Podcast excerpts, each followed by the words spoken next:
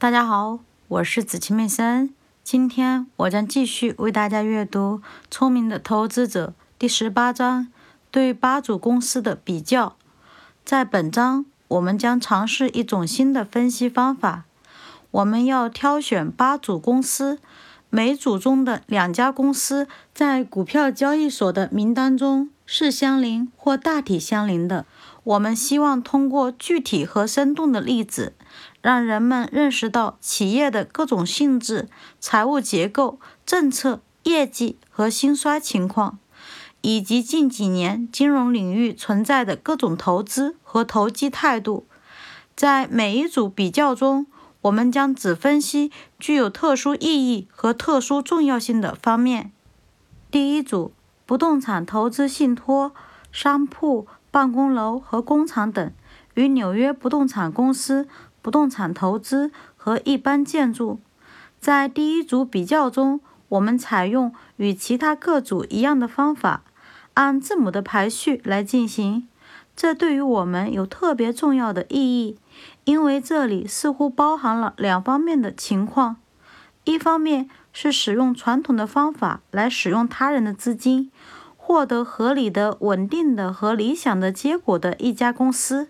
与此相反，在另一家公司中存在着盲目扩张、财务欺诈以及现代公司经营中经常看到的变化无常。两家企业有类似的名称，多年以来，它们并列出现在美国股票交易所的名单之中。他们的股票交易代码分别为 REI 和 REC，很容易让人混淆。但是其中的一家企业是新英格兰地区稳定的信托公司，它由三位受托人经营，其业务可以追溯到近一百年以前，而且自从1889年以来，一直都在支付股息。他始终在从事谨慎的投资，将其业务扩张控制在适度的范围，将其债务控制在易于管理的额度。另一家是设在纽约的具有代表性的快速成长企业，八年内该企业的资产从六百二十万美元急速增长到一点五四亿美元，而且其债务也出现了同等幅度的增长。公司业务从普通的不动产转向了多个方面，其中包括两条赛场跑道、七十四家电影院、三个文化机构、一家公共关系企业、一些旅馆和超市，并在一家大的化妆品企业拥有百分之二十六的权益。该企业于一九七零年破产了。与这种综合业务相匹配的是各种公司融资工具，其中包括：一、每年享有七美元股息的一种优先股，但是股票的面值只有一美元，而且每股被看作是一美元的负债；二、二百五十万美元固定的普通股价值，每股一美元。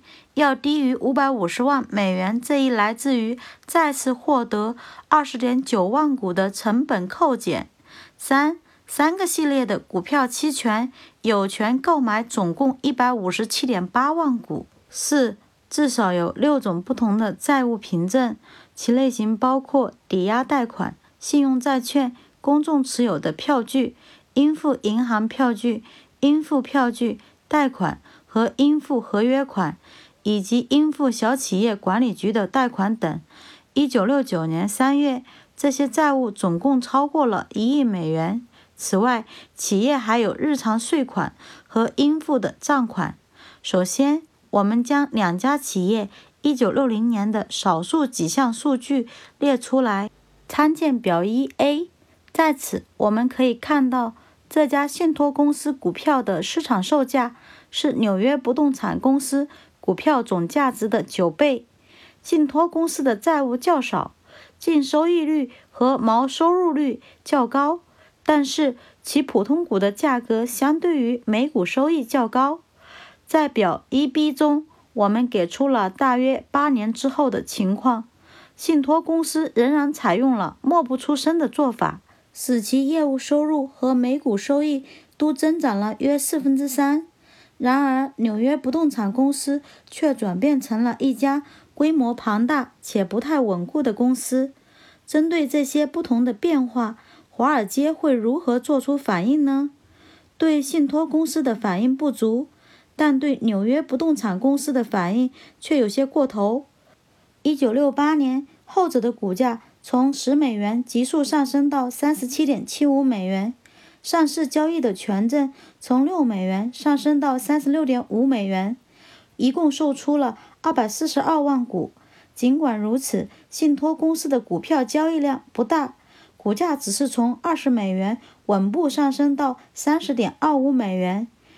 纽约不动产公司一九六九年三月的资产负债表表明，其每股资产的价值仅为三点四一美元。还不到当年最高价的十分之一。信托公司每股账面值为二十点八五美元。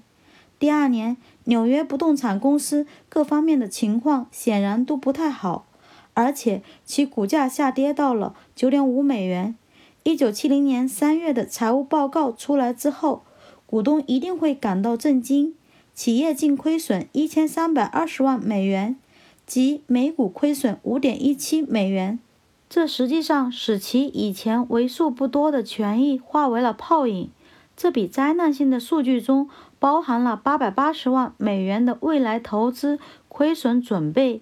尽管如此，财务年度结束时，公司董事竟然大胆地宣称要额外增加五美分的股息。可是，更多的麻烦就在眼前。公司的审计师拒绝确认1969至1970年度的财务报告，在美国股票交易所上市交易的股票也被暂停了，场外的股票购买价下跌到了每股两美元以下。1969年之后，不动产投资信托公司的股票出现了典型的价格波动。1970年的最低价位是16.5美元，1971年年初。恢复到了二十六又六分之五美元，最新报告的每股收益为一点五美元，股价略微高于一九七零年的二十一点六美元这一账面值。一九六八年股价处于最高位时，有点被高估了。然而，股东从受托人那里获得了诚恳和周到的服务，纽约不动产公司却是另一番让人难过的景象。